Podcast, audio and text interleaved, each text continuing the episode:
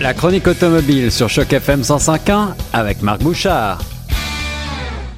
Il est temps maintenant de retrouver sur les ondes de Choc FM 105.1 notre spécialiste de l'automobile avec un florilège de dévoilements et de nouveautés cette semaine. C'est Marc Bouchard que je rejoins au téléphone. Salut Marc. Salut mon cher. Tu vas bien?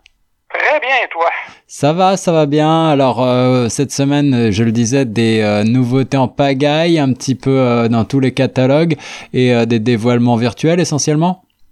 Oui, effectivement. Ben, en fait, c'est que l'on sait que normalement, fin novembre, début décembre, c'est la date retenue pour le Salon de l'Auto de Los Angeles. Alors évidemment, cette année, pas de salon d'auto, nulle part, Oui, y oui. compris à Los Angeles. Donc les manufacturiers ont quand même choisi cette période-là pour dévoiler euh, ce qui pourrait être les nouveautés de la prochaine année.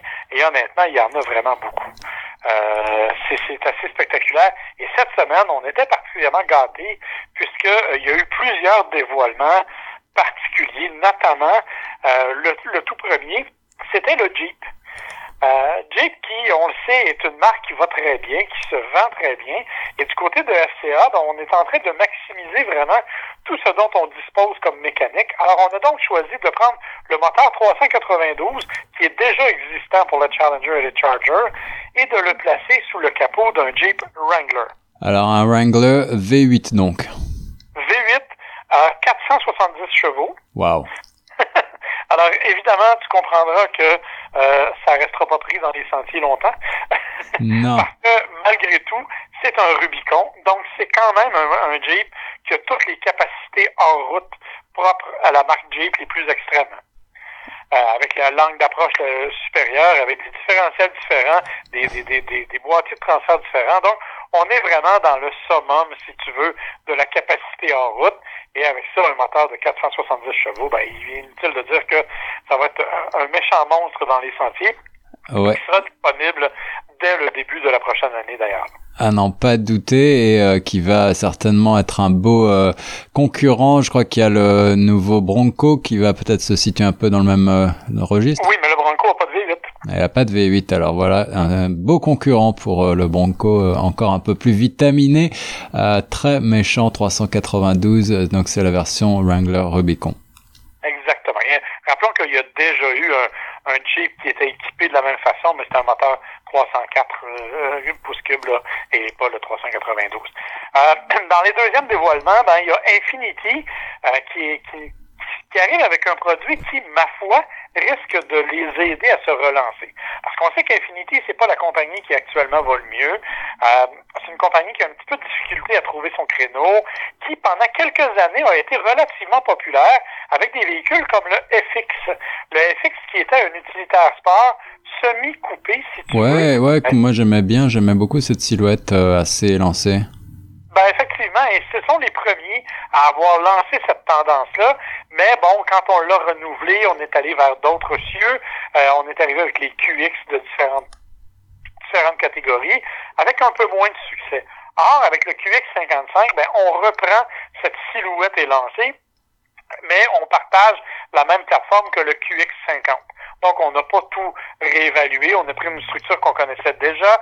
33 mm plus long. C'est pas très, très plus long, mais c'est un peu plus long quand même. Euh, on voit que le toit est, est fortement abaissé vers l'arrière. Euh, spécifications techniques qui sont similaires à celles du QX55, c'est-à-dire le fameux moteur, euh, le VC Turbo, c'est-à-dire un, un moteur à compression variable. Ouais. Euh, C'est le seul au monde, en fait, euh, actuellement, le moteur Infinity qui utilise la technologie de la compression variable. Donc, euh, ça devrait être assez intéressant.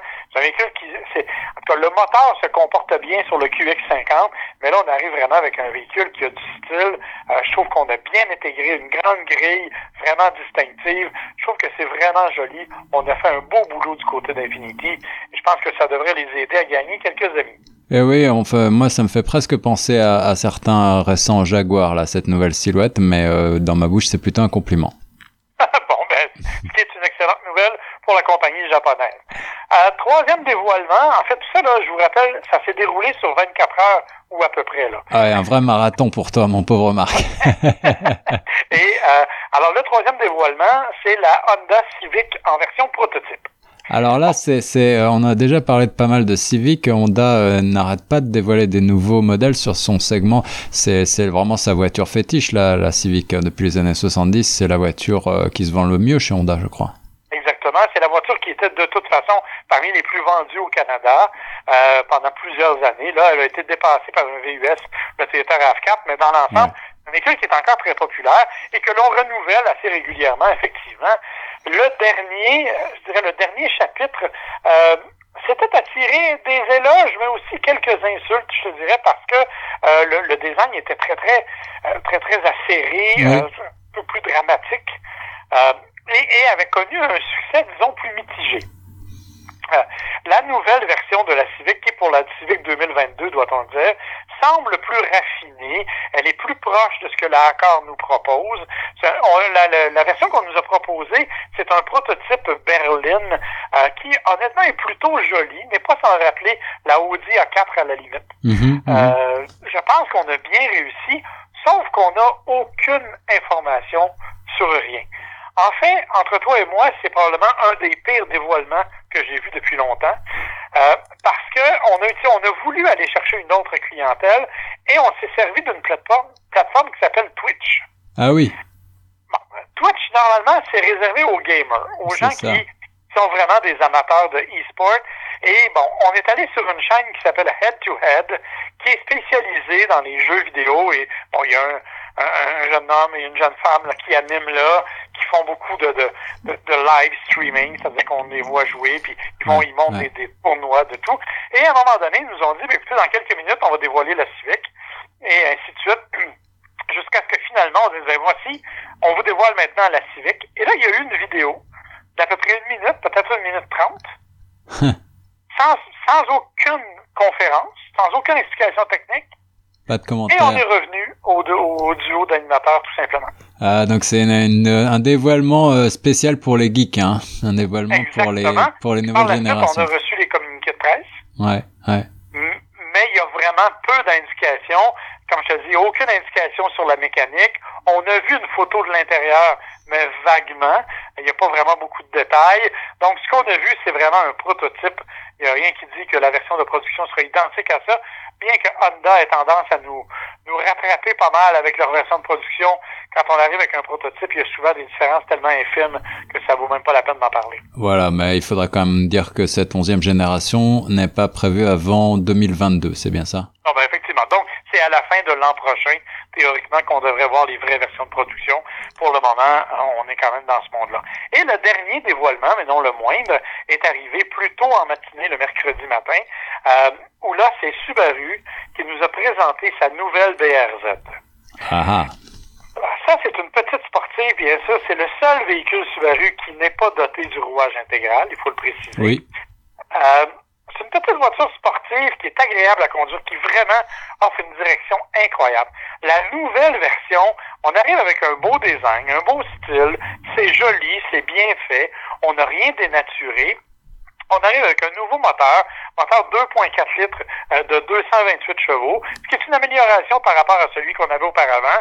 Euh, toujours un moteur à plat. La grande déception, cependant, c'est qu'on espérait un moteur turbo un peu plus puissant. Et malheureusement, Subaru a choisi pour le moment, en tout cas, de ne pas le placer dans sa BRZ.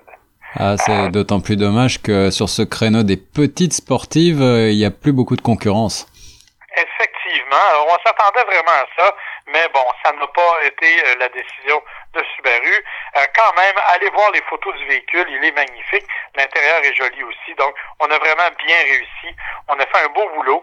Simplement petite déception mécanique, mais je pense que si on a été capable de préserver la euh, le plaisir de conduite de ce véhicule-là, malgré la puissance un peu moindre, on devrait quand même avoir une voiture qui va se défendre très bien sur la route. Est-ce que cette nouvelle BRZ partage toujours ses soubassements avec euh, la cousine Toyota? Oui, effectivement, ça sera toujours partagé avec Toyota, bien entendu, euh, parce que rappelons que Toyota est propriétaire partiellement de Subaru, euh, donc oui, on a conservé cet élément-là.